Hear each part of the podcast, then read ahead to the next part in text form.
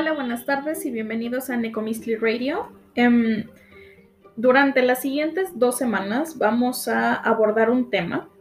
Es realmente un tipo de entrevista slash anecdotario. A mí se me hace muy interesante, digo, lo siguiente que vamos a ver, asumo que, bueno, este intro está separado de lo que es el capítulo en general, ya verán por qué. Este, hablando de falacias, mitos y verdades, de lo que significa ser un estudiante universitario y disclaimer, antes de que todo esto ocurra. Estos episodios van a estar largos porque al parecer soy incontrolable con mis amigos. Hay dos entrevistas. Eh, los dos primeros capítulos son pues de esto básicamente. Y los capítulos son largos, así que va, esta entrevista al menos va a estar segmentada.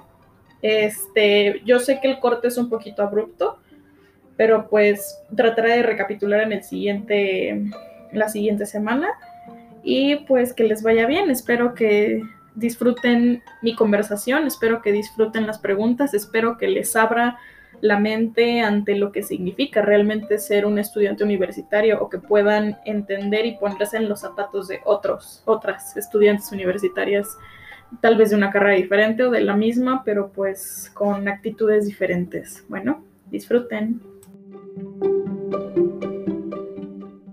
Y bueno, continuamos. Probablemente esto es después de un intro, porque me da flojera dar el intro aquí. Este, empezamos el capítulo. Eh, se preguntarán de qué va a tratar este día. También, también va a tratar acerca de películas de Hayao Miyazaki. No, gente, no va a tratar acerca de películas de Hayao Miyazaki.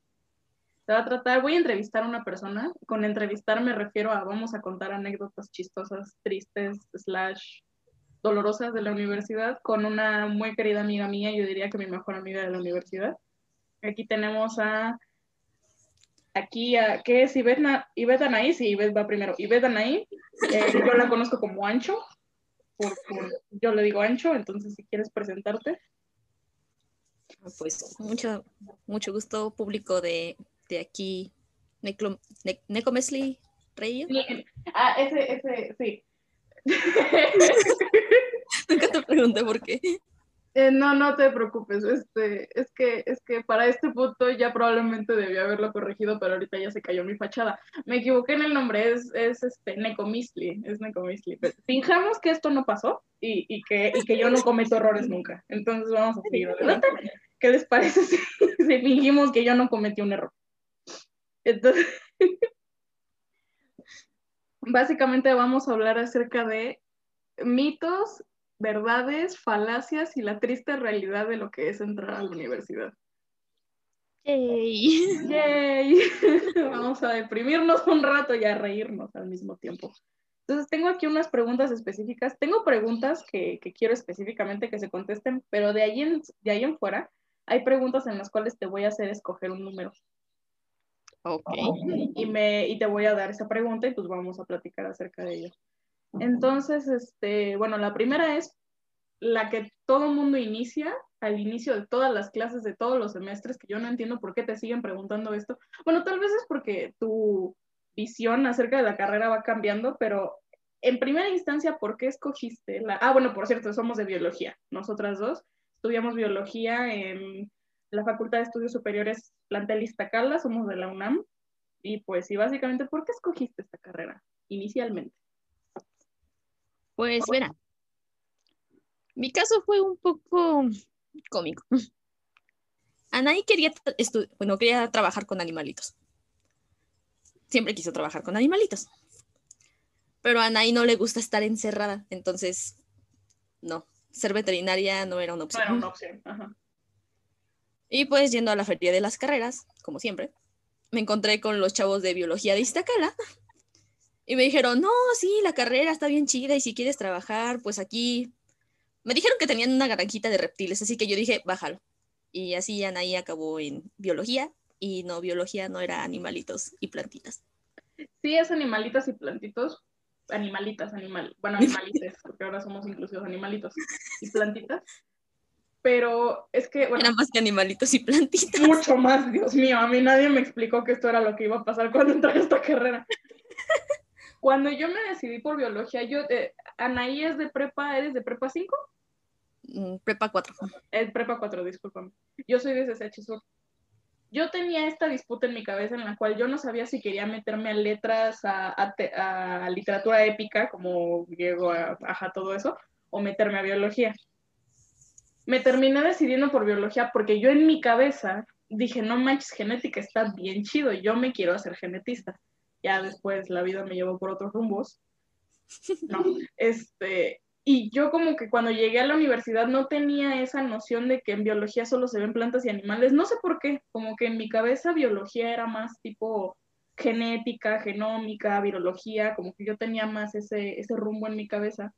Pero es verdad que cuando llegué a la universidad y nos empezamos a presentar todo el grupo, que no sé si te acuerdas que nuestra primera clase fue el IC1, donde nos empezaron a preguntar por qué estábamos ahí. Yo me acuerdo perfecto porque todos eran como, no, es que yo quiero estudiar reptiles, yo quiero estudiar mamíferos, yo quiero estudiar este, plantas, yo quiero, y yo estaba así como, o sea, soy la única persona que está así saliendo como de, o sea, yo me sentí muy aislada en ese momento, pero sí, el, el golpe inicial que te dan de, ay, sí, es que esta carrera está bien bonita, tienes que leer mucho, están las zoologías, están las botánicas, y dices, ay, qué padre, y todo, todo de ahí va en picada. O sea, no, hay una sola cosa que te salve. Como que todos llegan con la expectativa de, ay, vamos a ver animalitos el primer semestre. Eso no pasa.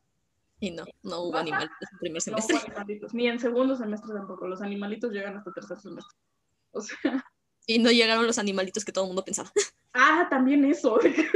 como que no entiendes la noción de los animales en el mundo y es como, ay, sí, gatitos, perritos, jaguares, reptiles, y de repente, ay, conoces una cosa que se llaman nidarios. ¿Qué? ¿Conoces un bichito microscópico que hace blu, llamado rotífero? y no, no lo conocíamos. Está la pobreza de fondo ahí, exacto, está el ropa vejero ahí en mi calle. Claramente lo están escuchando porque aquí pasan al lado de mi casa. Mira, aunque no pasen de la pipa por la mía. Hombre. Ay, lo que es Cosas comunes en esta cuarentena. Lo que es el chilanga. Este, sí, pero sí te da el, el, Bueno, pero eso platicaremos un poquito más adelante. Luego sigue la pregunta de cuáles eran, bueno, supongo que eso se medio contesta, ¿cuáles eran tus expectativas iniciales de la carrera? Es que siendo honesta, yo entré a la carrera sin saber qué pedo. Siento que todos entramos a la carrera sin saber qué pedo. O sea, yo solo decía, mientras pueda hacer algo, pueda encontrar un camino que me guste, yo estoy bien. Siento genuinamente que biología es de estas carreras en las que no te explican nada, pero algo te llama inherentemente de la carrera. Siento que no te explican nada porque es difícil explicar lo que es biología. O sea, si tú agarras a un niño chiquito y te dices, que estudias biología? Sí, ¿qué estudias de biología? Es como, ah, mira, a mí me gustan los animales y te dice, y biología es de animales, y te quedas así, no. este, y entras en complicaciones. Porque yo me acuerdo, o sea, de los primeros dos semestres, el primer semestre yo todavía lo entendía, porque era química, matemática, yo no me acuerdo qué otra, creo que la biología, la, la este, materia más de biología que a mí se me así como profesional, fue ciencias de la Tierra, que tiene ahí metido geología, climatología, paleontología, y es como, ah, ok, pero en segundo semestre te botan completamente y te mandan a fisicoquímica y dices, yo para qué fregados quiero saber qué es fisicoquímica, ¿sabes? O sea, es como, ¿esto qué? O te mandan a, ay, yo no me acuerdo qué más ves en segundo semestre. En segundo semestre lo tengo completamente borrado en mi cabeza porque fue un trauma. sí, súper fuerte. Era LIC, biomoléculas, fisicoquímica, bioestadística 2. Ah, falta una. Ah, sistemática. Ah, sistemática. Sistemática también estaba, este, sistemática también se. O sea, sí, pero tú llegas a fisicoquímica diciendo, bueno, pues me van a enseñar lo básico y de repente te empiezan a enseñar entropía, entalpía y un montón de conceptos físicos bien como sacados de la manga porque no ves el concepto completo de la física. O sea, ya más adelante entiendes que necesitas esas bases de la física para fisiología vegetal, pero es como, o sea, tú llegas a fisicoquímica así de, sea, yo no firmé para esto, ¿sabes? yo que aparte es bien triste porque, o sea, como que empiezas a dudar ahí de, a ver, ¿en qué momento vamos a ver mamíferos? Ah, en quinto semestre. Ah, no, pues gracias. ah, bueno, va. Pues es casi de la... una materia y solo vas a tener como cuatro meses de, de mamíferos. Sí, son como, o sea, de mamíferos clases, son como tres clases, fácil. O sea, una embarradita de mamíferos y ahí. Y ni cuentes con, con ornitología, ¿eh? O sea, con aves, porque no. qué bueno si sabes la diferencia entre un zanate y una urraca. O sea, te fue bien si sabes cuál es la diferencia entre un zanate y una urraca. Bueno, aquí empezamos. Ay, ¿cuál es la siguiente pregunta que se supone que yo tenía aquí de Faust? Ah, no, pero este ya es un poquito más. Este. Bueno, me vas a dar un número del 1 al 10. 9.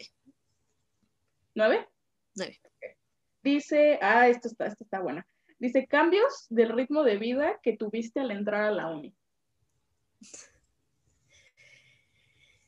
Pues mira, de entrada me acuerdo mucho de algo que pasó en Ciencias de la Tierra. Yo en la prepa, pues iba en la tarde, igual que tú. Entonces tenía muy acostumbrado mi ritmito de llegaba como a las 9, 10 de la noche, me dormía hasta las 12, me paraba como a las 8 o 9 de la mañana. Y ya yo hacía mis cosas con calma, desayunaba, si tenía tareas la hacía, luego no hacía tarea porque pues qué huevo hacer tarea. y ya, hagan su tarea, amigos, y todo normal. sí, hagan su tarea, amigos. y ya, todo normal. Llegamos a la facultad y de repente es un párate temprano. Si tienes que, hacer tarea, te duermes hasta que termines. Y me acuerdo mucho de ese cambio muy cabrón cuando estuvimos en Ciencias de la Tierra, que teníamos que hacer el perfil topográfico. Ay, no. El perfil de vegetación. Me acuerdo que lo empecé llegando de la facultad. Aparte de que ya llevaba varios días haciéndolo, para terminarlo, me dormí como a las 4 de la mañana y a las 5 me despiertan para irme. Yo así en el metro, literalmente parada enfrente de las vías con cara de, por favor, no te quedes dormida aquí porque vas a morir. Pues exacto, sí, sí, sí. Yo, este, pues es que justo tuve ese mismo problema de que siento que es muy fuerte, porque yo ya llevaba toda la prepa, digo, después de secundaria yo lo que menos quería era seguirme levantando a las 4 de la mañana para ir a la escuela porque es una friega y a mí no me gusta.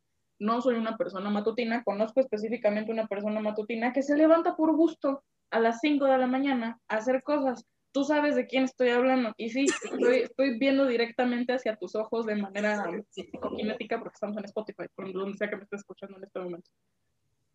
Pero sí es un ritmo de vida muy... ¿Y sabes qué pasa? Yo en prepa, y no es por echarme flores, sino que yo en prepa era esta niña que no hacía tareas, que no estudiaba y que yo sacaba buenas calificaciones, porque yo era buena analizando lo que me, lo que me daban y yo de ahí como que sacaba los temas que me llamaban la atención y pues de ahí yo me libraba los exámenes. En la universidad no puedes hacer eso. O sea, el, el, ritmo académico es completamente diferente. Yo nunca había pasado toda una noche haciendo tarea sin parar. Y es una cosa que te, te, acostumbras y te vuelves como adicto, como ahorita que estamos en la pandemia y que específicamente tú y yo en nuestra carrera que estamos en paro desde hace dos meses, y tienes como, como cuando eres adicto a algo y que te da este síndrome de abstinencia en el cual necesitas estar estresado y necesitas enojarte con el profesor y necesitas enojarte con tus compañeros porque no te pasan la parte de la tarea y te enojas contigo mismo porque no entiendes el tema. Pero sí es un ritmo de vida estudiantil súper diferente de levántate a las 4 de la mañana, bañate, vístete, vete medio muerta al metro. Este, hay un punto, por ejemplo, yo no me sabía maquillar en la universidad. Hubo un punto en el que yo tuve que aprender a maquillarme porque yo llegaba a los baños a las 9 de la mañana pasando de clase a clase. Yo me veía la cara y yo decía, es que no es posible que yo tenga esta cara. O sea, esta no es mi cara. Yo no soy una persona de 90 años que, o sea, no, no está, esto no está bien. Entonces, pues aprendes a, avivarte un poquito y fingir que no has llorado toda la noche. Y sí es un ritmo de vida súper diferente. El... Y sabes qué me saca mucho de onda que al menos en, en la experiencia que yo tengo en nuestra universidad, el este, los profesores no son excesivamente duros, pero te apuñalan, ¿sabes? O sea, como que te apuñalan con cariño. O sea, te, te, te, ay, todo va a estar bien, y tú estás así, todo tirado en el piso, lleno de sangre. Muriendo lentamente. Sí, es un ritmo de vida muy pesado. Y es este, sí, es, es, es muy cambiante. O sea, te, te, exigen mucho más, te das cuenta de que nadie te va a regalar una calificación porque les caigas bien. Puedes tener oportunidades de que el profe te diga, te dé chances o te, te explique o lo haga con más ganas, tal vez si tú le preguntas algo pero los profes no te van a regalar una calificación y peleas por tus seis. O sea, te sientes orgulloso de tu face. también era algo que como que a muchos les choca cuando recién vamos entrando a facultad. Eh, por ejemplo, yo cuando estaba en prepa, la neta yo no, no era una persona estudiosa, amigos, ustedes sí estudian. o sea, yo, yo tenía una capacidad de retención bastante buena, entonces, obviamente, con darle una repasada a las cosas, pues yo me defendía bastante bien en los exámenes. Aparte que también en prepa como que tienen mucho esa idea de, ya te voy a calificar con puro examen y tú como de, ah, ok. Entonces, uno podía sobrevivir así. Llegas a la facu, te dicen, no es que necesitas hacer un trabajo final, tienes que desarrollarme todo un proyecto desde, desde cero. Ahora sí, que tú plantea la idea, tú busca la metodología, tú haz todo tu, experimento y luego analízame tus datos y era como, santo por Dios, ¿cuándo vi esto en la prepa? Sí, sí, sí, es muy fuerte, pero creo que eso, bueno, ahora a mí me toca, este, me toca escoger un número, vamos a escoger uno al azar, así voy a ver hacia otro lado, voy a picar. El número 6 dice, ah, esta está padre, esta, esta, dice, falacias que el mundo cree de tu carrera. Biología yo creo que es la carrera con, bueno, esa y, todo filos y letras, porque pues sí, pero biología, al menos en área de, ciencias y de, de, sí, pues ciencias exactas, ciencias exactas. y no exactas, yo creo que es la carrera con más falacias que existe. Te dejo tomar la palabra. Pues creo que la, típica frase de que a todo biólogo nos caga, la verdad. Biología marina. como si nada más existiera esa, ¿sabes? O solo existiera Pero es que los biólogos, ¿para qué sirven además de estudiar animalitos? Y tú estás así, no me desgasté cuatro años, cuatro años, Joaquín, para que tú vengas y me digas que nada más estoy viendo ballenas porque no es cierto. O sea. Vi ballenas como una semana. Y eso por encima. O sea, no, todos venimos de Veracruz o de La Paz. A ver, te toca una. Ah, ya, es que perdón. lo bueno es que te tengo a ti y entonces puedo hacer pasos y le puedo tomar a mi bebida porque cuando estoy yo sola, estoy así como entre que no puedo tomar agua y no puedo hacer nada porque me da miedo dejar espacios. Este, otra falacia de la carrera. A mí, algo que me chocó, o sea, que hasta el momento me sigue chocando, es que la gente o sea, una persona en específico, que igual no la voy a fusilar, me dijo, bueno, pero biología, ¿qué onda? O sea, ¿qué haces? Y como que yo le empecé a explicar y me dice, ah, como un laboratorista. Y yo así. Y no es por demeritar a los laboratoristas, nosotros no sobreviviríamos sin los laboratoristas. No. podríamos sobrevivir. O sea, los laboratoristas son una fregonería. Es como de que, ay, eh, perdón, se me cayó el ácido y se está incendiando el sal. Ah, no hay pedo. Y van y hacen una fórmula de ácidos y bases y van y te ayudan y evitan que te mueras. Y es como. Pero eh, esta idea de que una biología es fácil, porque como que mucha gente cree que biología, como es tan poco estable, porque literalmente biología es una carrera muy poco estable está cambiando constantemente a un ritmo muy acelerado y más ahorita en la, en la modernidad. La gente cree que como no hay unas bases establecidas, entre comillas, la carrera es sencilla, porque te enseñan conceptos por encima y lo que no entienden es que biología es una, o sea, es literalmente el nudo de muchas materias. Hay muchas cosas intrínsecas en biología. Entonces, biología es complicada porque no nada más tiene una rama, incluso las ramas específicas que tiene son completamente, o sea, son un árbol entero. Botánica, todo el mundo cree que botánica nada más se trata de, taxonomía y sistemática, y botánica se desglosa en un montón de cosas. Se desglosa en, este, en farmacología, en, este, en agricultura, se desglosa en un montón de cosas. Zoología también, ni siquiera le ponen atención a, a virología, bacteriología, este, protistas, hongos, que es una, este, una rama que para mí es muy triste que esté tan infravalorada dentro de la misma ciencia, al menos en este país, porque micología es una cosa que tiene base en todo y tiene consecuencias en todo, desde la salud humana hasta la creación de espacios de convivencia, pasas por ecoturismo, pasas y como que la gente cree que biología es sencilla. Cree ah, también esto, o sea, yo no sé qué tienen, siguen creyendo que todos somos unos marihuanos. sí pero bienvenido a México, carnal. Todo el mundo se echó un churro, excepto usted, señor Joaquín, de 56 años, en su vida ha, ha querido como trascender de su imagen súper recta. Todo, todo México es marihuano, señor. Todo México se echado un churro.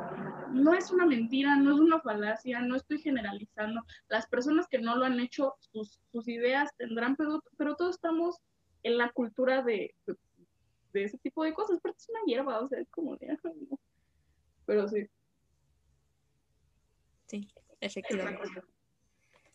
Mm, no sé, seguramente te ha pasado. El hecho de que estudias biología y luego, luego todo el mundo te pregunta, ay, mira, me encontré este bichito, ¿qué es? Ay, creen que somos Pokédex humanas. Ay, no. Me quiero morir cada vez.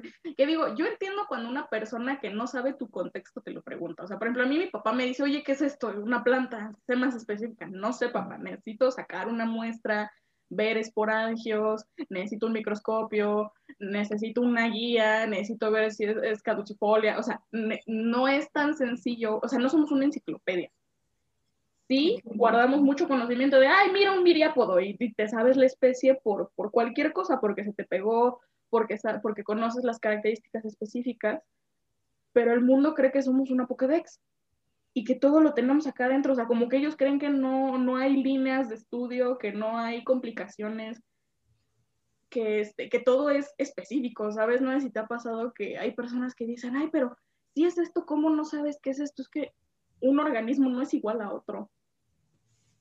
O sea, el típico de, por ejemplo, con, con micología que nos pasaba en tercer semestre, es que este hongo es este y el profe, no, es este. Pero es que este tiene anillo, sí, se le cayó el anillo, es todo lo que pasó. O lo agarraste en un, por ejemplo, con insectos, que agarras un insecto en, un, en una etapa tardía de su desarrollo, en una etapa temprana, y lo identificas como otro y es como, no, es tal, lo estás agarrando en una etapa diferente. Los organismos cambian, también es el problema que, que tienes que aprender este, morfología, sistemática y un montón de cosas. Pero a mí lo que verdaderamente me molesta es gente de mi contexto, de mi edad, específicamente una persona que conozco que estudia este, veterinaria, no es quien, crees que eres, es otra persona, estoy, estoy pensando en tu preocupación, pero agarra y siempre me manda fotos de lo que hay en su jardín. Oye, ¿qué es esto? Ah, pulgones, ¿cómo los quito? Y yo pues, por buena onda digo, mira, la, la forma chida de hacerlo es agarra catarinas y ponlas en tus plantas, porque las catarinas van a acabar con toda plaga que esté en tus plantas. Y la forma que no me cueste dinero, puedes hacer un insecticida casero. ¿Cuál? No sé, investiga. Bueno, pero a ti cuál te sirve? Carnal. O sea, te mandan fotos de un cien... ¿Qué es esto? Un miriápodo, un cien pies.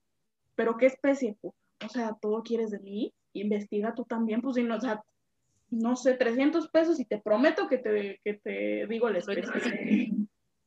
Y sí, o sea, y literal solo para eso te quieren, ¿sabes? Ay, hola, oye, esto tal cosa es, este, es peligroso para mis plantas. No sé, no sé, investiga. Tienes, tienes, tienes Google, o sea.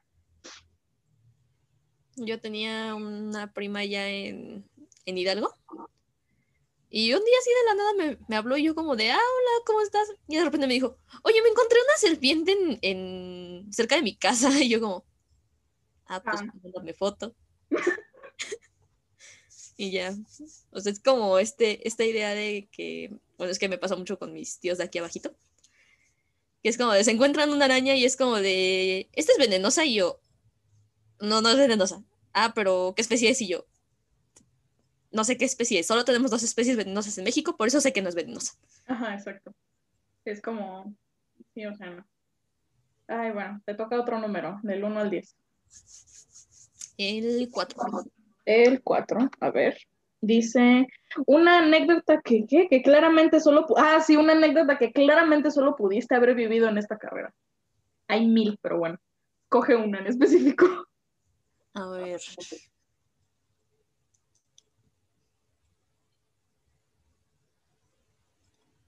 La, la, la, la, la. Bueno, mira, ¿qué te pareció? Cuento una y ahorita tú te acuerdas.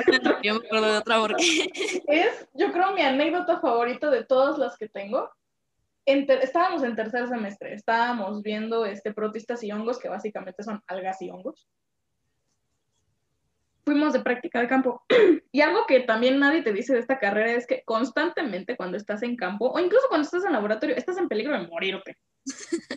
más, de verdad, no es por demeritar a nadie, pero más que los químicos, porque sí, los químicos tienen ácidos y reacciones y cosas, pero tú no te sales al campo a tratar de agarrar una lamprea y que la lamprea no te asesine, ¿sabes? O sea, bueno, las lampreas no te pueden asesinar, pero no corres el riesgo de que seas alérgico al veneno, al veneno de los nidositos y te mate un coral o algo por el estilo, te dé tétanos o algo por el estilo. Entonces me acuerdo perfecto que estábamos en tercer semestre y recolectamos hongos. La primera salida cuando estábamos en Joni Puebla, que depredamos bien cañón y cazamos como 30 hongos. Luego nos dio el tiro por la culata porque tuvimos que identificarlos todos. Horrible. Qué triste realidad. Sí. Y teníamos un hongo, me acuerdo perfecto, así, este, me van a devorar. Largo, la, este, el sombrerito era amarillo brillante, o sea, amarillo, amarillo radioactivo. Era amarillo violín. estaba, este, estaba viscoso. Y pues es muy común, tenía, o sea, tenía su anillito y era, yo creo el hongo más bonito que habíamos agarrado. Ese y uno estaba más Y estábamos todos, ay, sí, lo estábamos pasando y así.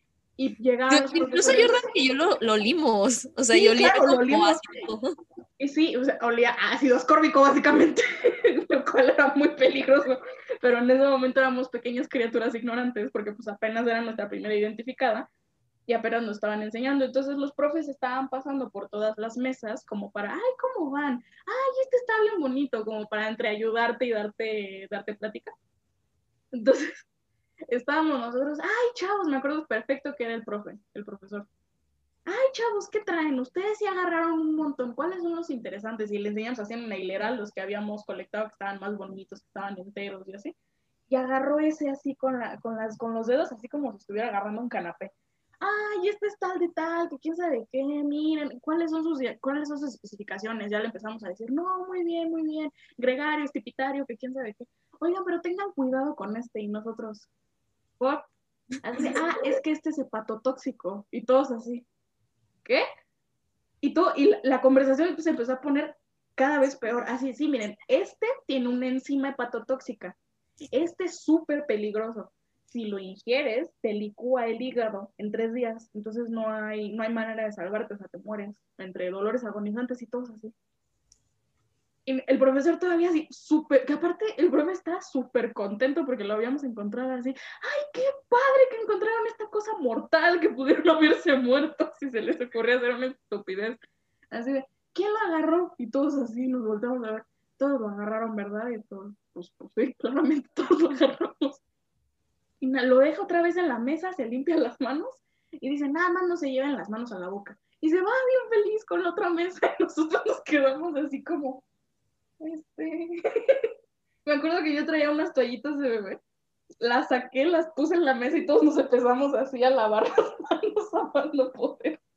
Encontramos alcohol, nos pusimos alcohol en las manos. Ya no quisimos agarrar ese porque ya le habíamos hecho la este. No, pues ya lo habíamos caracterizado todo el pedo. Ajá, exacto. Y luego nos tocó ponerlo en el hornito porque se ponen en un horno para secar y todo nuestro cuarto empezó a oler ácido ascórbico y dijimos, no, vete al cuerno, yo no voy a secar este hongo.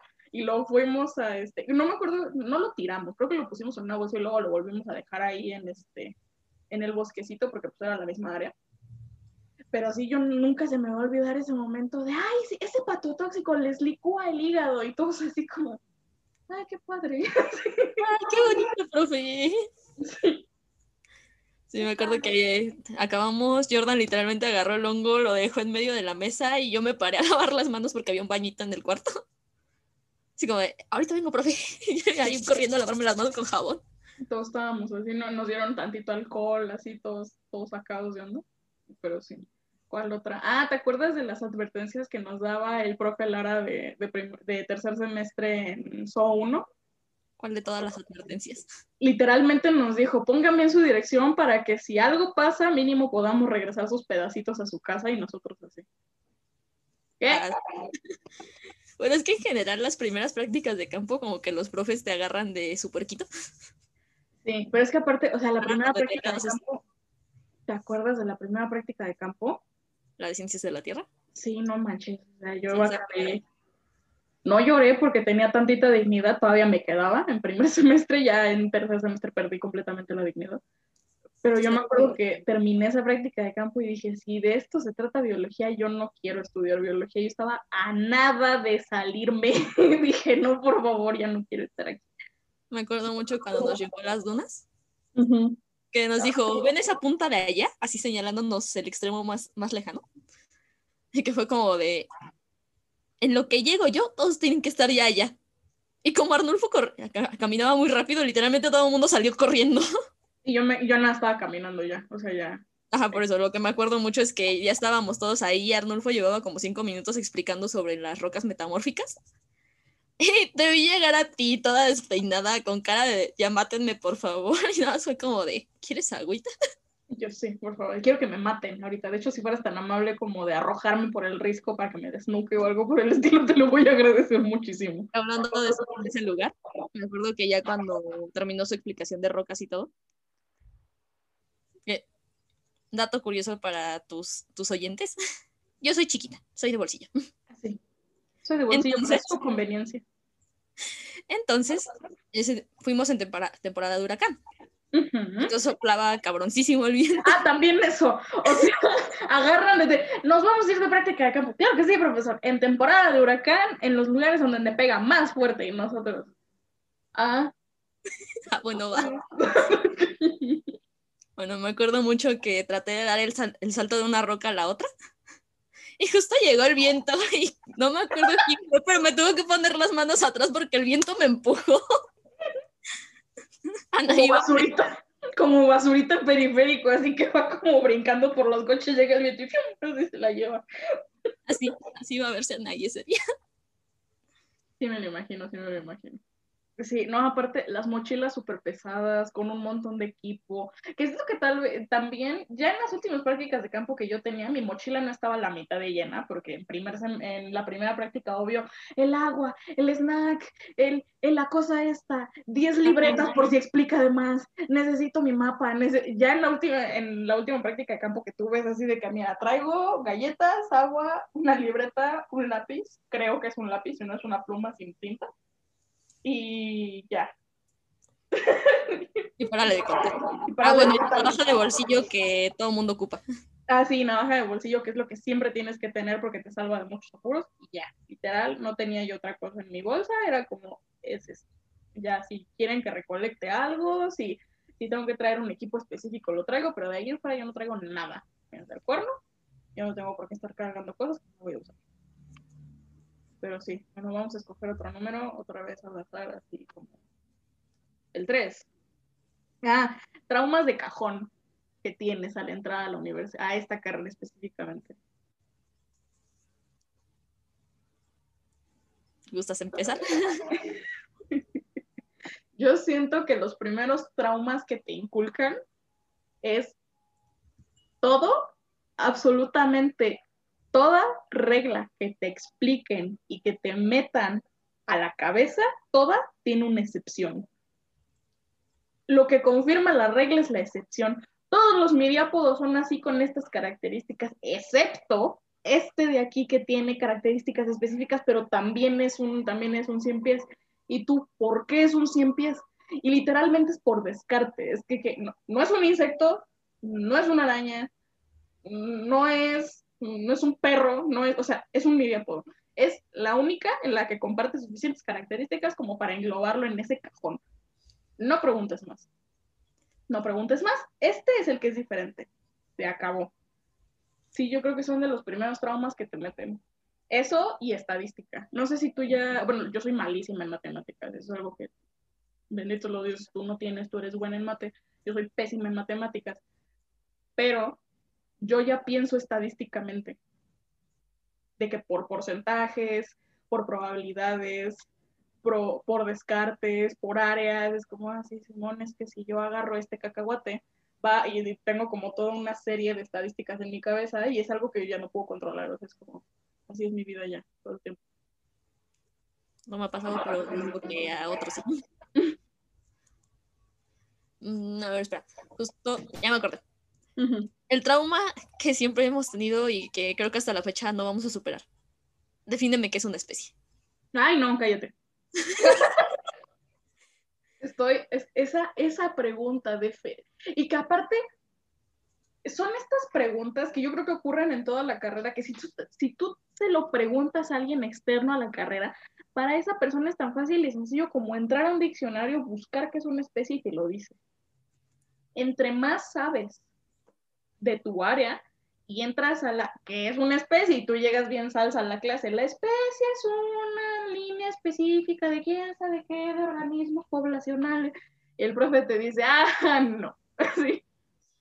Y tú como que no, o sea, está, o sea, está clasificado por la RAE y tus profes son así de que la RAE me vale una pepita aquí. O sea, la RAE me importa lo que una pepita en este momento y te dicen, existe este, definición de especie general, de especie ambiental, especie poblacional, especie de cepas, especie específica, especie lineo, espe dices como, o sea, ¿y cuál es la que es? Y entonces como, no, ninguna, o sea, todas se utilizan para contextos diferentes y estás así como, no me están haciendo fáciles. O sea, Me acuerdo mucho cuando llegó la sistemática y el profe nos dijo, ¿qué es una especie?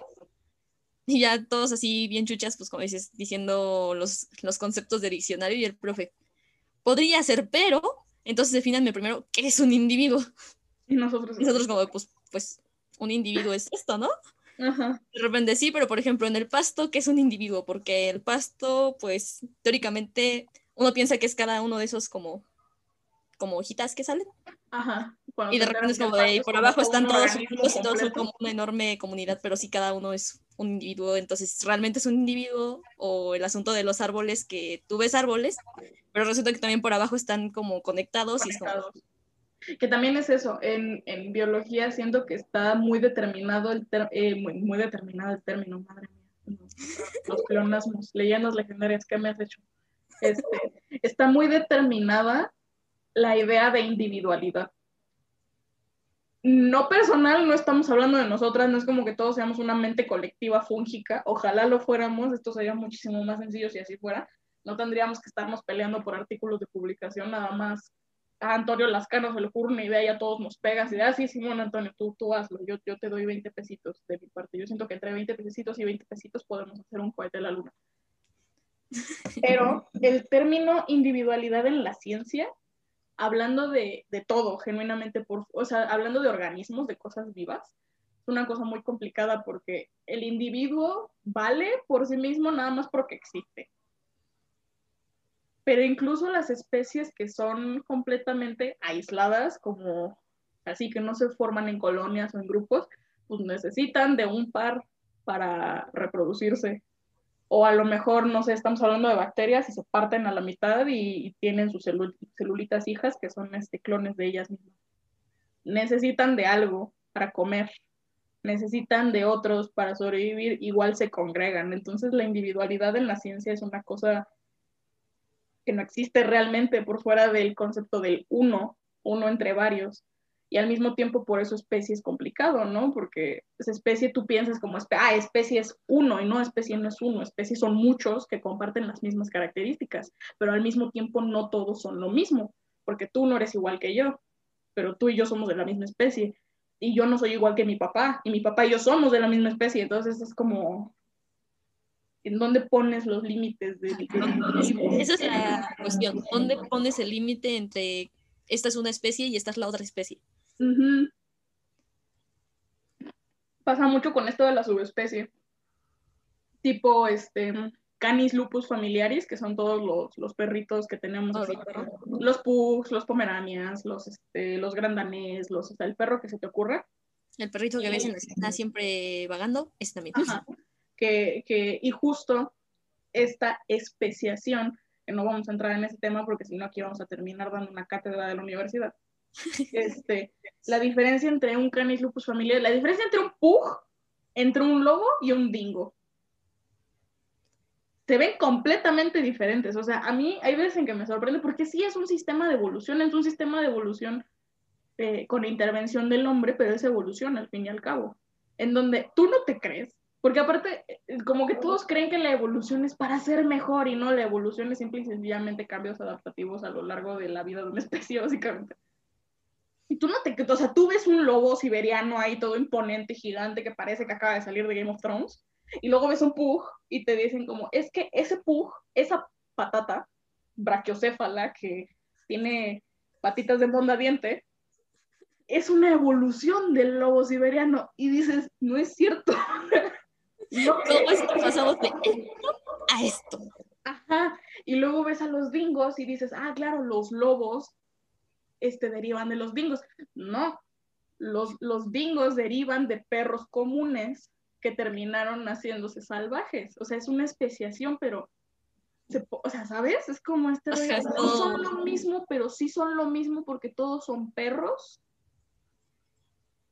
Pero está raro, o sea... siempre está ese... Ajá. Es incluso, no sé si te pasa que ya cuando, igual estos perritos, mi papá, por ejemplo, tiene una perrita que se llama Cosa. Cosa. Yo estoy acostumbrada por parte de mi hermana y por parte de las personas que tengo en mi círculo cercano a tener perros que si bien no sabes específicamente qué especie son, qué, qué raza son, tienes como características, así de que ah, es es Martina, es una mezcla entre maltés y poodle, ¿sabes? Es como, hay algo raro ahí, pero de que está pachona y tiene pelo de borrego, está pachona y tiene pelo de borrego. Este, pues gente que tiene un, un Husky, mi hermana que tiene Pugs, que tiene Pugs, que tiene una, una Shih Tzu, o sea, tienes como esas cosas. Y luego, la perrita de mi papá es de la calle. Su especie, o sea, su raza es de la calle está ya tan poco definido de dónde viene que no, o sea, sus rasgos son cada vez más salvajes, más silvestres.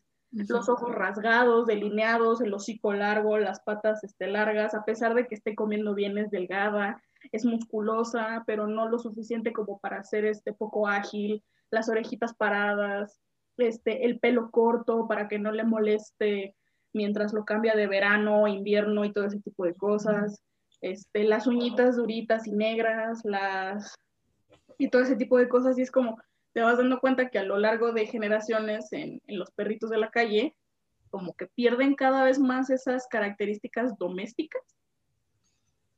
Mm, es como esa, la selección artificial que hizo el humano. Van perdiendo las características que, nos, que el humano como tal estuvo seleccionando por tanto tiempo y volviendo cada vez más a, a su estado basal, que es como, pues sí, ¿no? Que es, ni siquiera es el estado como más bonito, más es el estado más funcional, en el cual no es que, que surja por arte de magia, ¿no? Sino que pues un puje en la calle definitivamente no va a sobrevivir, porque no va a sobrevivir por obvias razones, necesitan asistencia humana para sobrevivir. Pero sí, es, es como ese tipo de cosas, no estamos desviando a cátedras universitarias. Este, dime un número del 1 al 10 otra vez. El 7. 7. Ok. Dice, frustraciones que has adquirido para con el mundo. Ufas, aquí tenemos para sacar como lo tienen. peleas de Facebook, vengan a mí. Ay, no, las peleas de Facebook. todo el mundo cree y, y, yo, me, yo me incluyo, porque yo creo que tú también has estado en esta situación en la que tú crees que sabes más que un ingeniero. Y no es cierto tu búsqueda en Wikipedia no sabe más que mis tres años estudiando biología. No es cierto, pero bueno, te dejo la palabra. No, pues tan fácil como estos, me tocó un tiempo ver videos de medicina veterinaria, más que nada en el desarrollo ya de la ganadería. Entonces, creo que el, el caso que más recuerdo es el de las ovejas. O sea, que ya tienen como cierto sistema en el que reducen el estrés de la oveja al momento de trasquilarla, que hay una forma de sujetarlas para ya no causarles ningún daño en caso de que lleguen a pelear y ese tipo de cosas, ¿no? Entonces me acuerdo mucho, y es mi frustración con el mundo de... Llegamos a este punto en el que los animalistas, cualquier cosa la ven como maltrato animal. O sea, y es como de, no amigos, porque era como de, ¿por qué le quitan la lana a las ovejas? Si, si fueran ustedes a los que les están quitando su abrigo, no estarían tan felices. Y es como de, porque no, si no se asfixian. Se asfixian si tienen demasiada lana. O sea, les llega, llega un momento en el que el peso es tanto que les puede llegar a quebrar las patas. O sea, son animales que necesitan la asistencia humana. O sea, ya no es un lobo salvaje que tú, que puede sobrevivir por sí mismo y que tiene todo un ambiente y muchas cosas involucradas. Sea, ya la mayoría de los animales domésticos y utilizados en ganadería, pues ya necesitan la asistencia humana para sobrevivir. Y pues nosotros como seres humanos, el punto es darles la mejor calidad de vida, pero pues eso ya es otro tema. Sí, no, o sea, no nos vamos a meter en el tema veganismo, animalismo, porque es animalista, porque eso es literal tema para otro podcast, ya lo tengo ahí en la mira, porque yo, o sea, conoces completamente mi forma de pensar, yo, y probablemente me voy a ganar enemigos, pero lo siento, yo estoy completamente, no estoy en contra del veganismo, porque pues mira, tú puedes comerte lo que te tu fregada gana siempre y cuando no sea ilegal,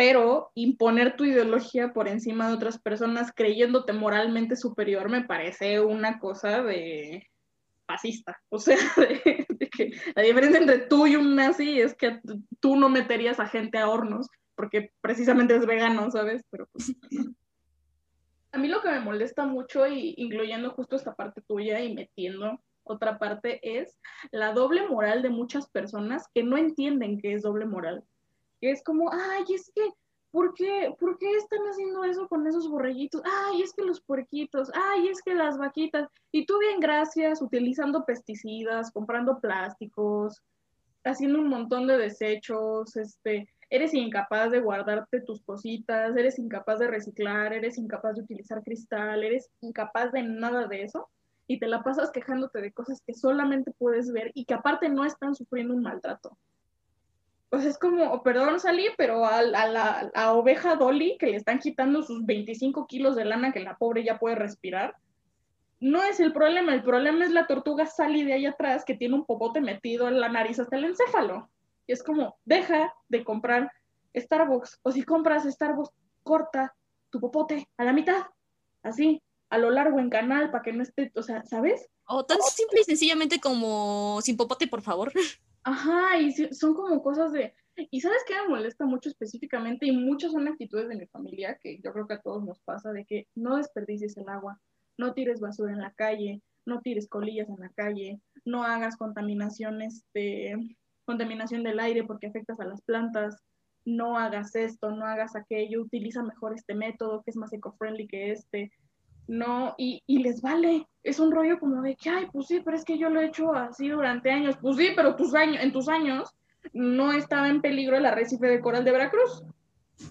De tus años México no se estaba hundiendo porque son incapaces de cuidar la flora y fauna. Igual como en sus tiempos las cosas eran mucho, sí, literalmente por las decisiones de personas mucho antes de nosotros, es que en este momento tenemos que tomar medidas tan drásticas. Así es que también hay entre la doble moral que tanto comentas, el asunto de, de que se, volvió como que viral el asunto de traer tu topper. Ah, sí. O sea, que era como de, va, la iniciativa está chida, reduces este, pues todos los desechos plásticos, ya no usas tanto unicel y todo ese tipo de cosas. Pero nunca falta la persona que es como de, ay, es que, ¿cómo voy a estar llevando mi topper? Es que me estorba, es que esto, es que lo otro, y es como, amigo, o sea, es que sí. O sea, sí es un sacrificio que tienes que hacer, pero si no lo haces nos quedamos sin mundo, te lo prometo. Y digo, sí está, o sea, yo utilizaría ese método que mira, yo casi no hago eso porque usualmente cuando me van a dar algo con unicel es porque voy a comer ahí. Este, pero por ejemplo, mucha gente también lo lleva al extremo.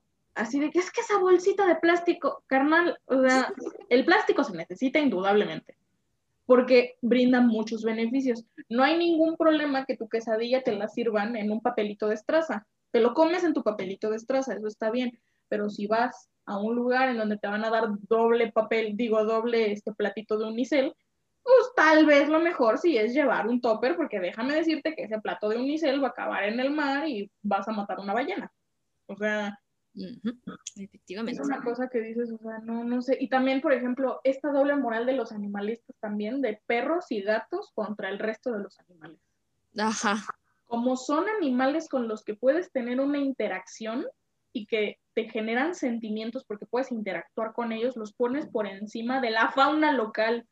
Gatos y perros ferales que han acabado con especies como no, como no es un mañana. Y no es culpa de los animales ellos tienen instintos, ellos tienen, o sea, este, este argumento que tienen así, es que son sus instintos, no los podemos suprimir, no se trata de suprimirlos, Se trata de controlar algo que nosotros mismos creamos.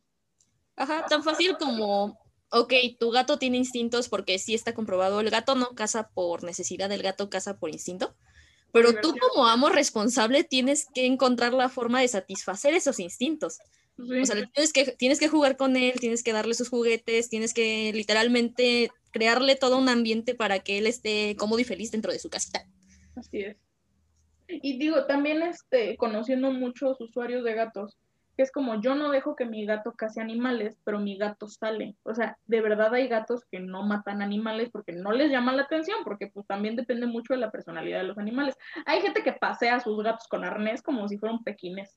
Y no es algo raro, es algo a lo que al gato se le acostumbra, pero también la gente tiene ideas en la cabeza en la cual, ay, no, el gato que se salga de la casa y que haga él su vida. Es como carnal. Y luego también tienen esta idea que es estar en contra, ¿qué digo? Si estás en contra o a favor, tampoco tengo ningún problema, pero atente a las medidas que eso va a tener consecuencia de castrar a tus animales. Castrar a tus animales, a mí se me hace la mejor opción si no estás viendo a futuro por X o Y razón que va a tener gatitos o perritos. es más, si en tu visión es por qué voy a castrar a mi perro gato si no, no tengo por qué, o sea, no, pobrecito, no lo voy a ir a meter un quirófano a que le quiten sus, huevitos o sus, este, sus, pobres ovarios, o sea, no, no tiene la culpa de que a mí, para mí sea una inconveniencia, está bien, pero atente a las consecuencias una gata que está entrando en celo no puede salir de tu casa porque va a acabar preñada. E independientemente de tus recursos, vas a tener que hacer algo con esos gatitos. Y lo peor que puedes hacer en la mente estúpida que de repente tiene la gente, que es como, ah, los dejo en la calle en una caja. Es como, sí, güey, y luego, pues eso se llama asesinato, perdóname, es una vida y está dentro de tus posibilidades de evitarlo. No puedes dejar que un perro que no esté, que no esté esterilizado salga a la calle porque va a preñar a, cinco o seis perritos de la calle y, o sea, ¿no? población de animales. Y luego, igual mucha gente que se, se indigna. Yo, ¿por qué voy a estar castrando a mis gatos? Y luego andan llorando porque el gato tuvo una pelea en el techo de tu casa y se mató. Lo mataron porque pues estaban peleando por una hembra. Es que, ¿por qué? Pues, ¿cómo que por qué, Stephanie? ¿Cómo que por qué? pues porque tienen instintos y se pelean por hembras, o sea, Sí, no. Aparte a mí se me hace muy conveniente castrar principalmente a perritas hembras porque es bien fácil que les dé cáncer en, en sus... Cáncer o no, vamos tan lejos. Ves que a mí mi perrita, pero sí, o sea, falleció por biometra. Ajá. Y eso fue porque no la castré. Sí, entonces... Así que sí, amigos, de preferencia castren a sus animales, por favor. Sí, que también... Y sí, algunas lágrimas. Así es. Igual a mí se me hace muy irresponsable como cruzar perritos nada más porque sí, porque siento que siempre es por una cuestión de dinero monetaria. Y es como, está raro eso, pero bueno. Ay, pero sí, ahora me toca escoger mi número, ¿verdad? Vamos a escoger el número uno. Ah, mira otra vez. Tres mitos que se desmintieron al entrar a la carrera. Tres mitos que tú hayas sabido de biología y los desmentiste al momento de entrar a la carrera. Pues el primero la idea con la que entré. Voy a ver animalitos y plantitas. Y o sea, sí ves animalitos y plantitas, pero ves demasiados animalitos y plantitas y cosas que no sabías que verías de animalitos y plantitas y cosas que no son animalitos y plantitas. Yo uno sería, nos vamos a ir uno y uno, ¿verdad? Para que pienses con uno y luego piense yo en otra, porque sí, por favor. No, va a quedar seco. Este, bueno, por fuera de eso, el, yo pensé de verdad, Dios, yo pensé genuinamente que en biología no se utilizaban matemáticas. Yo estaba así, yo firmaba con sangre que en biología no se usaban matemáticas. O sea, sí, voy a hacer multiplicaciones y divisiones y voy a estar haciendo, o sea, gráficas de barras, pero o sea, es cualquier cosa y luego llegas a sistemática y te dicen así como, ah, sí, mira, aquí tienes tu cuadro de tal en el cual tienes que investigar lo que es población de especie específica contra y dices como, ¿qué es esto? Algoritmos, logaritmos, gráficas súper complicadas. La, biología estadística es una cosa muy especial porque como que la estadística todo el mundo la ancla a lo que es economía, a lo que es este, sistemas de virología, sistemas de, este, de todo ese tipo de cosas. Pero la biología matemática es una cosa muy especial porque tienes tu propia matemática. O sea, nosotros tenemos un inventario de fórmulas y de procesos para, es que esta especie significa un porcentaje dentro de toda esta área, eso significa que su importancia a nivel mundial es tal y son unas cosas super marihuanas cuando ya, cuando lo empiezas a ver, cuando es más adelante te das cuenta de que está muy bien hecho, porque llevan muchos años perfeccionando esas fórmulas. Pero sí, yo entré con esta idea de que, ay, o sea, no voy a ser químico, tampoco voy a ser actuario, o sea, no voy a ver números irreales y así. Pues no, no ves eso, pero no es como que no veas matemáticas. Te metes en la propia matemática. Demasiado. Sí. Bueno, para no irnos tan lejos, me acuerdo que cuando entré a ecología, o sea, como que todo el mundo tiene muy aunado esta idea de que si dice eco es, o sea, lo, lo juntas con eco-friendly. eco-friendly, ¿no? De... Ajá, y te imaginas, Vamos a es- aprender a hacer vasos con fibra de nopal. Sí, sí te lo imaginas así. esos son bien. del IPN, por favor. Ah, bueno, perdón. Vamos a hacer vasos con fibra de arroz. No sé. Cualquier otra cosa. Entonces, recuerdo que me dio mucha risa porque me pasó con uno de nuestros compañeros. Que fue como de ecología y nos dijo, ah, sí, las, la demografía y no sé qué tanto. Y yo, espera, ¿qué? ¿A qué? ¿De qué? ¿Cuál? Me dijo, ¿qué pensabas? ¿Que te iban a enseñar a hacer carritos eléctricos? Y yo, sí, No. No. Yo, ¿cómo No. crees que yo sería capaz de pensar tal estupidez? Sí, sí, te sientes bien. y de repente ya te dicen que ecología es todo, todo este estudio gigantesco de, de pues, lo que es la población y todo lo que le- lo rodea, Para, ser, para no ser tan específicos, porque sí, el concepto luego es bastante amplio. Es que siento que ecología es ya, ecología es de las últimas materias, gente oyente, al menos en Iztacala, ecología es de las últimas materias que te meten de cajón, que es, la tienes que cursar porque la tienes que cursar. De ahí en fuera, los últimos dos semestres estás haciendo laboratorio, ahorita nos tenemos que meter en laboratorio, bueno, que tienes que hacer laboratorio y ya metes optativas, metes como, ah, yo quiero irme a biología marina, y ya metes oceanografía y un montón de cosas, ah, yo quiero ser botánico y pues ya metes botánica y taxonomía y todo ese tipo de cosas. Ecología, yo siento que es la, ¿cómo decirlo? La clase clave para darte cuenta de si haces, de, de si todo tu esfuerzo en la universidad ha valido un mínimo la pena. Es la clase integrativa por excelencia de la carrera. En ecología ves todo, todo, Todo. todo y todo juega en ecología. Cada pequeño gramo de conocimiento que puedas tener, todo juega en ecología. Y el problema con ecología, que la verdad es que a mí, digo, lo que llegué a ver, a mí se me, se me estaba complicando muchísimo, porque sí tienes que tener este rollo de, o sea, por ejemplo, el, el- esta línea de los pantanos, de por qué este pantano tiene estas especies en esta parte del año y en esta parte del año no. ¿Por qué se cambian? ¿A dónde se van? ¿Por qué se van? ¿Cuáles son las consecuencias en el ambiente de que se vayan? ¿Es bueno que se vayan? ¿Es bueno que se queden? ¿Beneficioso para quién? ¿No beneficioso para quién? ¿Hay rutas de migración? Y tú tienes que tener un conocimiento de, es la especie tal de tal con tales características que come tal cosa. Entonces, ¿por qué migra? Ah, no sé, tal vez el pH del agua cambió, entonces ya no es habitable para ellos. ¿Por qué el pH del agua cambia? Ah, pues es que mira, los esturiones vienen y, de dónde vienen los esturiones, porque los esturiones no están ahí todo el tiempo. Y te das cuenta también esto. Una, bueno, ese es mi siguiente punto. Te das cuenta de que todo está conectado a un modo en el cual el mundo no tiene por qué darte explicaciones. Y siento que es lo más complicado de entender de biología, es tú, dentro de tu propio razonamiento y del razonamiento de tus profesores, estás tratando de hallar una lógica y tratas de hacer un camino, como cuando estás cruzando un laberinto en estos jueguitos que te ponían en el VIPS de cruza el laberinto con tus crayolitas. Pero esa es tu lógica y lo que tú estás poniendo en el papel para poder entenderlo. Pero no es que pase así en el mundo. En el mundo sí está pasando eso, pero también están pasando mil cosas que afectan la misma, la misma lagunita. Y ecología es esta, es esta clase en la cual todo conocimiento juega y todo conocimiento se refuerza. Y es donde te das cuenta de, ok, no entendí esto de esta, de esta materia.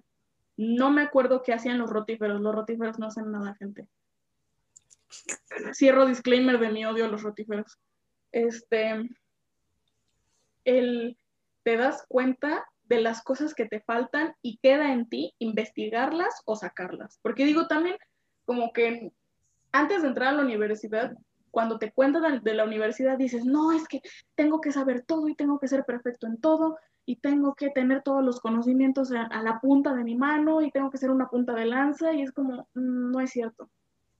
Si tú pasas las materias convenientemente, te quedas con lo suficiente para no ser mediocre y tú, te, tú ya tienes claro un camino de, ah, es que yo quiero estudiar botánica. No tienes por qué saberte de pe a pa todos los conocimientos de entomología, de insectos, porque no te van a servir de nada.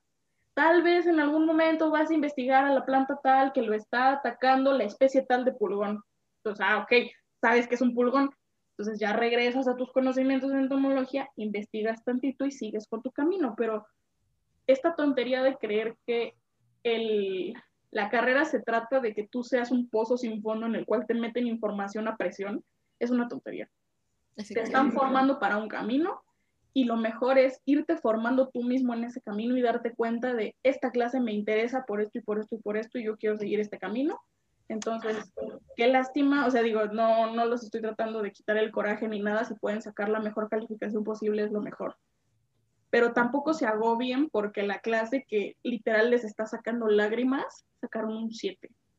Porque es un 7 y es un mejor esfuerzo y la pasaron.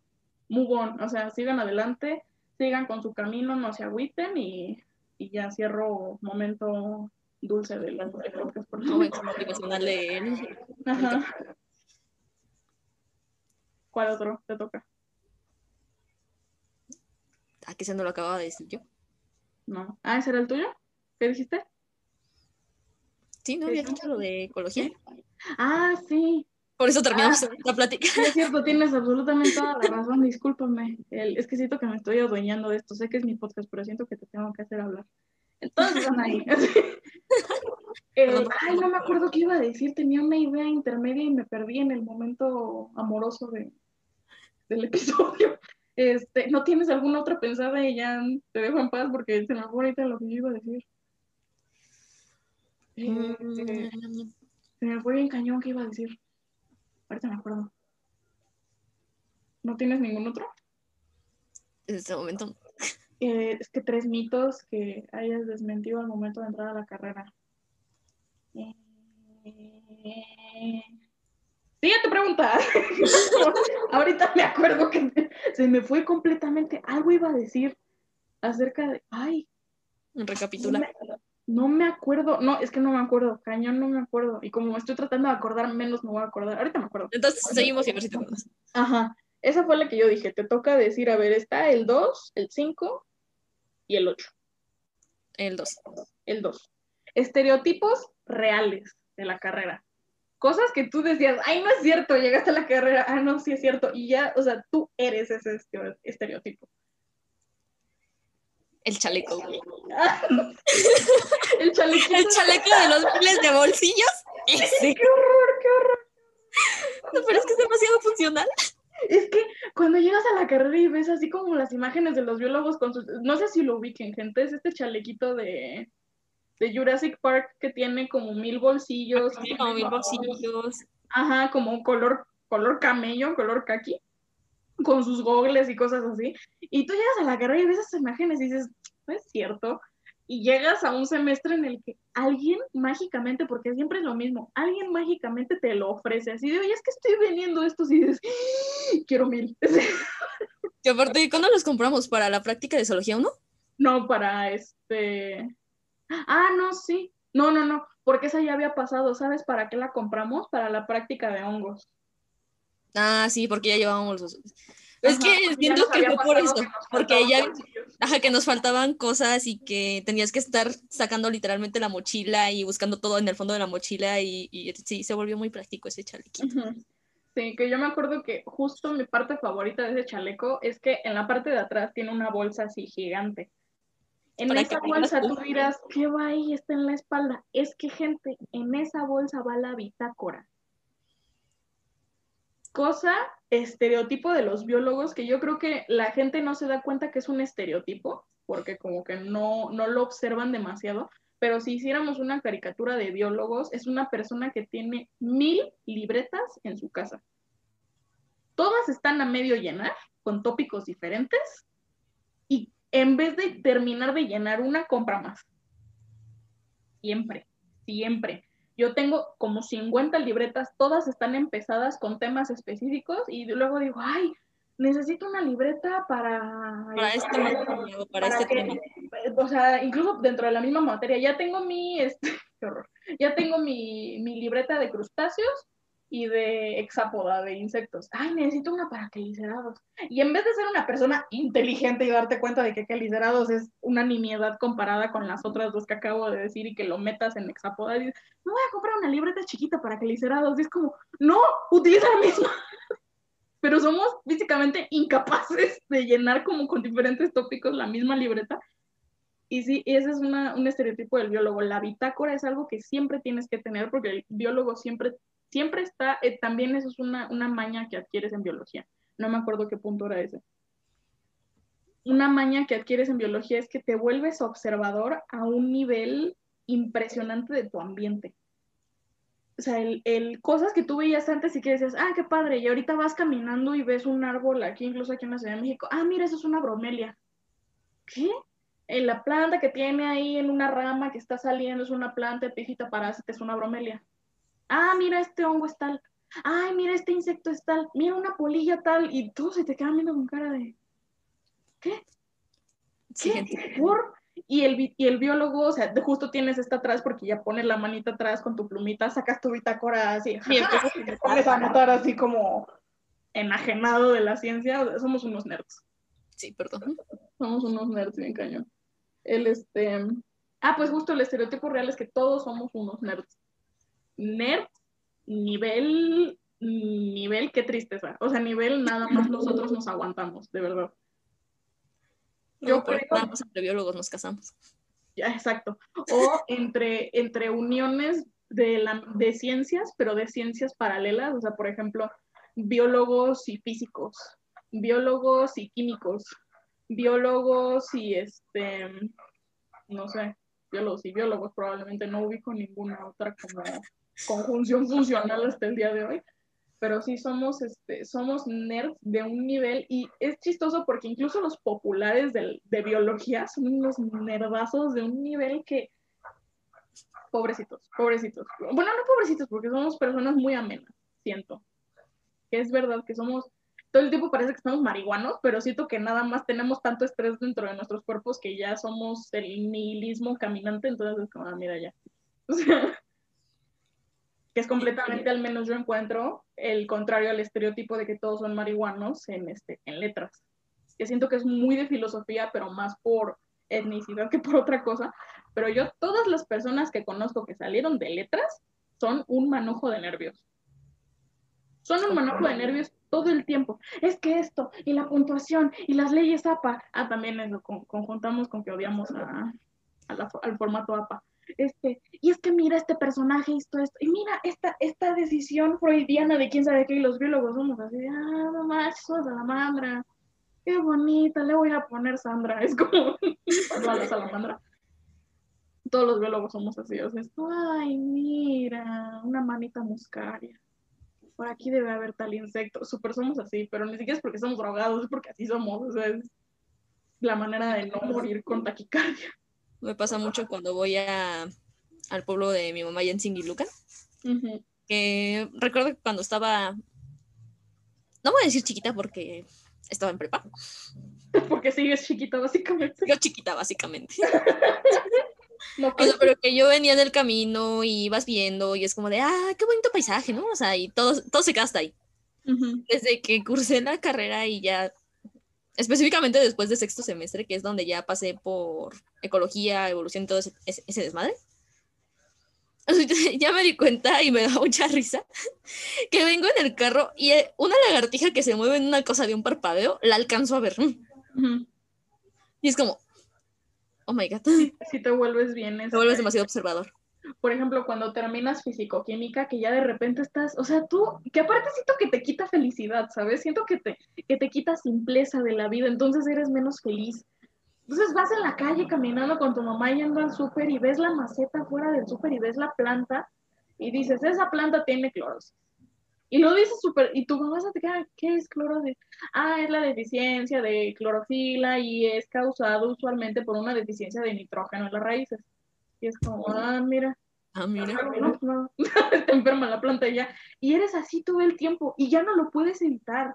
O sea, es un, te digo, es como los, las personas de letras que digo, mi mejor amiga este, es, es de letras y es lo que siempre me pasa, que estamos viendo cualquier cosa, caricaturas, películas, escuchando podcasts, libros, cuentos, dibujos animados, cómics, mangas, anime, lo que se te ocurra y es, es que este personaje se parece a este por esto y por esto y empieza a hacer un entrelazamiento y una dicción argumental súper fuerte y lo desglosa que casi casi parece que le está dando terapia y yo estoy así de Andrea, por favor déjame ver la película. O sea. No, no es cierto, no es cierto, Andy, porque yo también soy bien intensa. Creo que se habrán dado cuenta en este podcast ya que soy bien intensa, entonces yo también soy así. Pero sí, los biólogos ya tenemos este rollo de... Es la lagartija tal y todo así. ¿Quién? No más. Y ya se va, y ya es nuestra felicidad del día porque viste una lagartija y supiste qué, qué especie era, mínimo de qué, de qué, este, de qué familia era. Es como, sí aprendí y te vas. y todos con cara de, ¿qué? ¿Qué hablas? ¿De Me pasa mucho con mi familia, que es como de, ah, sí, y es que esto y eso y es esto. No te estoy entendiendo. Sí, que les hablas en otro idioma y que tú estás ay, perdón. perdón. Luego sin querer, perdón. ¿eh?